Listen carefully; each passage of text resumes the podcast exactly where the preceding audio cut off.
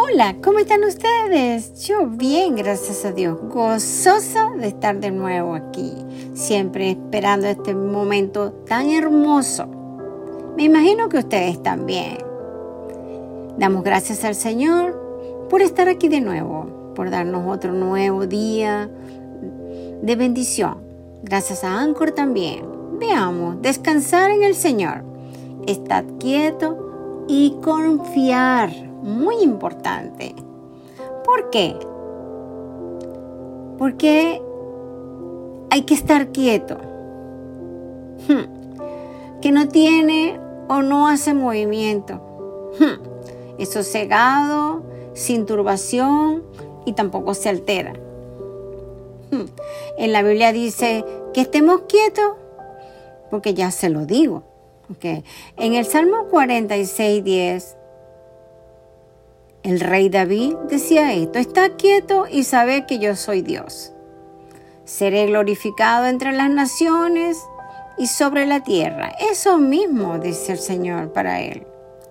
¿Cómo podemos descansar en el Señor? Aprendiendo a descansar en Dios y aunque haya escasez, dificultades, tropiezo y como yo suelo de amarlo siempre también, aunque todo esté oscuro para nosotros debe estar claro. En Lucas 12:29 dice, reposa en este día en Dios. Su presencia irá contigo y te dará descanso. Así mismo es. ¿Lo creen conmigo? Yo lo creo. Y soy un testimonio de esa fe y confianza. Ya se los he dicho muchas veces. En Proverbio 3, 5 al 8, mire lo que dice. Fíjate de, de Jehová de todo tu corazón y no te apoyes en tu propia prudencia. O sea, no te apoyes en ti. Reconócela en todos los caminos. Y Él enderezará tus veredas. No seas sabio en tu propia opinión. Teme a Jehová y apártate del mal, porque será medicina a tu cuerpo y refrigerio para tu hueso. ¿Qué tal? Tremendo descanso nos manda hacer el Señor. Ahora, ¿qué quiere decir esto? Que nosotros vamos a descansar y vamos a empezar a estar dormidos y todo eso. No, porque tenemos que tener una fe activa, ¿verdad? Pero lo que Él no quiere es que nosotros nos afanemos, que vayamos en pos de todo lo que queremos al paso, como debe ser porque el afán, la angustia, la desesperación no nos deja avanzar. En Proverbios 18 dice que el Señor nos ha hecho torre fuerte, dice Él. Y dice que a Él correrá el justo y será levantado. ¿Qué tal? Hmm, qué bonito, ¿no? ¿Qué es el descanso de Dios en el Espíritu Santo? El verdadero descanso del Espíritu es un don carismático otorgado a uno o varios para transmitir a otros una cierta protección de Dios, con lo que se alimentan la fe, la paz interior, la inteligencia de las enseñanzas recibidas y se facilita la práctica de la vida cristiana. Al suprimirse bloqueo o resistencia aún más. ¿Qué tal? ¿Cómo les parece? Proverbio 18 dice, la boca del necio es su destrucción.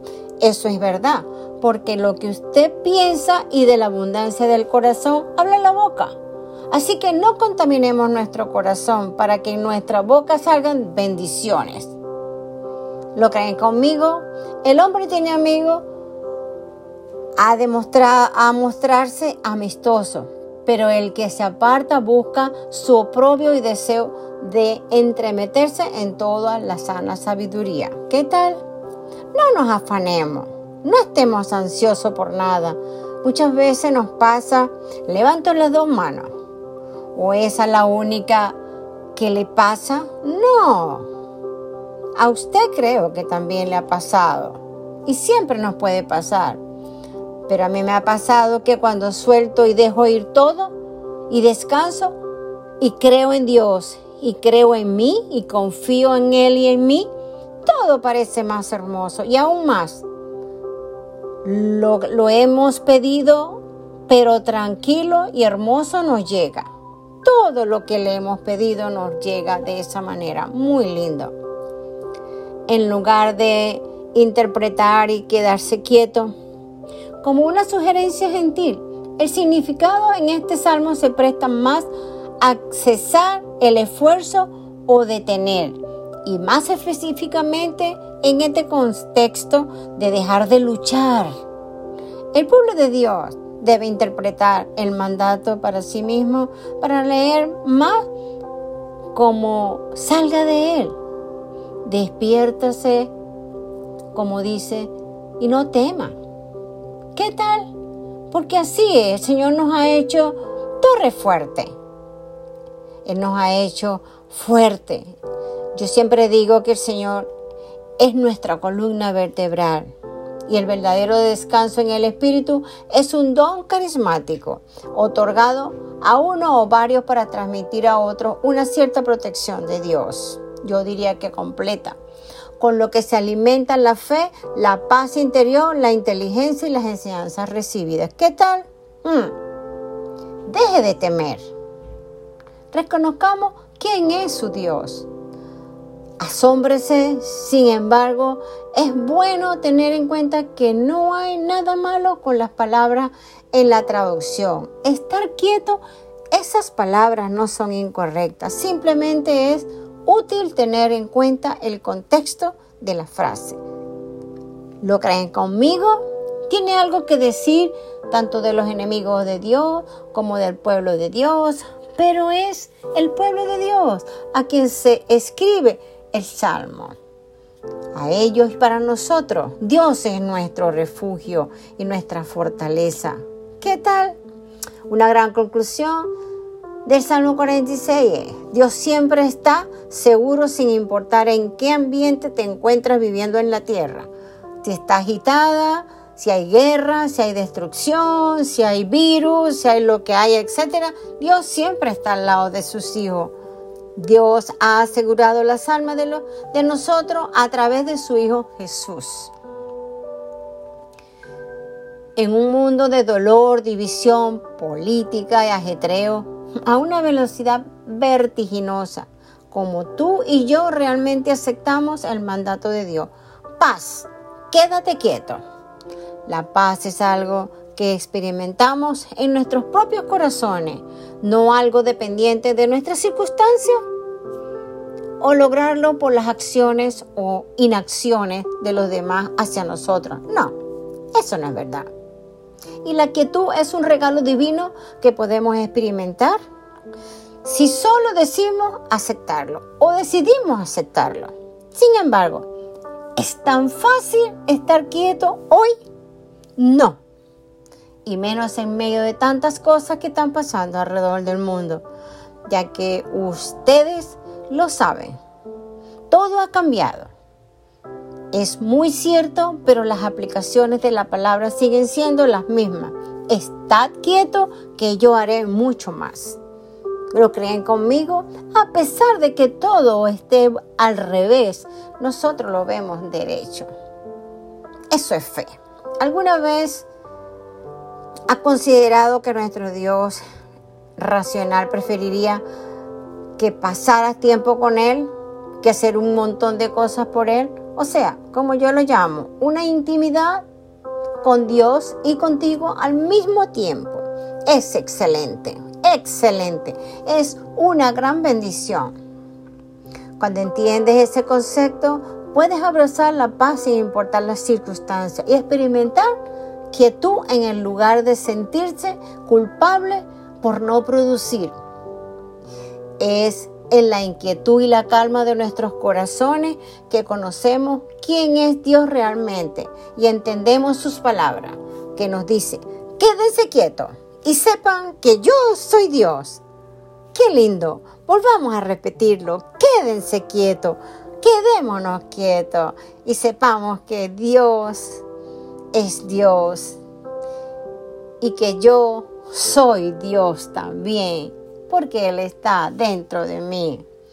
¿Lo creen conmigo? ¡Wow! Es hermoso. ¿Cómo les parece este mensaje de hoy? Me encanta cómo Jesús en el apogeo de la tormenta le dijo al viento y a la ola, silencio, quédate quieto. con aquella autoridad. Y así tenemos que hacer nosotros, porque Él nos dio la autoridad a nosotros. Sin embargo, sus discípulos, aterrorizados, realmente necesitaban escuchar y prestar atención a esa reprimenda. Aunque el texto dice que Jesús reprendió el viento y a la sola, me gusta pensar que dijo esas palabras en voz alta para que sus discípulos entendieran la indirecta y el viento y las olas simplemente escucharan y obedecieran.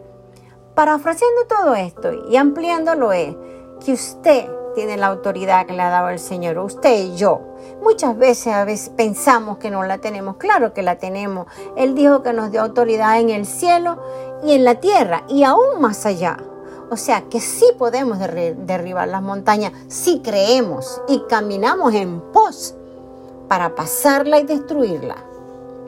Y el viento y las olas simplemente escucharán y observarán y saldrán corriendo como yo les digo. ¿Qué tal? Y no tengamos miedo, porque así le dijo Jesús. ¿Por qué, ¿Por qué temen tanto? ¿O por qué tienen tanto miedo? ¿Todavía no tienen fe? Estaban aterrorizados y preguntaban, ¿quién es este que hasta el viento y las olas le obedecen? Si Él lo hizo y nos hizo a su imagen y semejanza, nosotros también lo podemos lograr. Todo, es, todo suena así. Deja de preocuparte, elimina la ansiedad, calma tu corazón. ¿No te das cuenta de que puedes manejar esto de la manera como Dios quiere? No es quedarse acostado, no, pero caminar en pos de lo que quieres lograr, pero tranquilo. ¿Cómo le parece? Un mensaje poderosísimo, poderosísimo. El Señor nos invita a calmarnos nuestros corazones ansiosos y confiar en aquel que no solo puede dormir durante la tormenta, sino que también puede ayudarnos a hacer lo mismo con nosotros aunque Jesús estaba dormido en el bote, ese día las escrituras nos dice que nuestro Dios no dormirá ni descansará. ¿Usted sabía que el Señor vigila hasta nuestros sueños? Aún nuestros sueños, Él los vigila. O sea que Él está 24 horas 7, 365 días del año al lado de sus hijos. ¿Lo creen conmigo? Yo lo creo. Yo soy un testimonio viviente de esa bendición de Dios. Y a veces estoy que digo, Dios, de golpe me viene la palabra y digo, Señor, tú nunca llegas tarde, tú nunca me has dejado, tú siempre estás conmigo. Y lo abrazo y lo amo y me aferro a Él.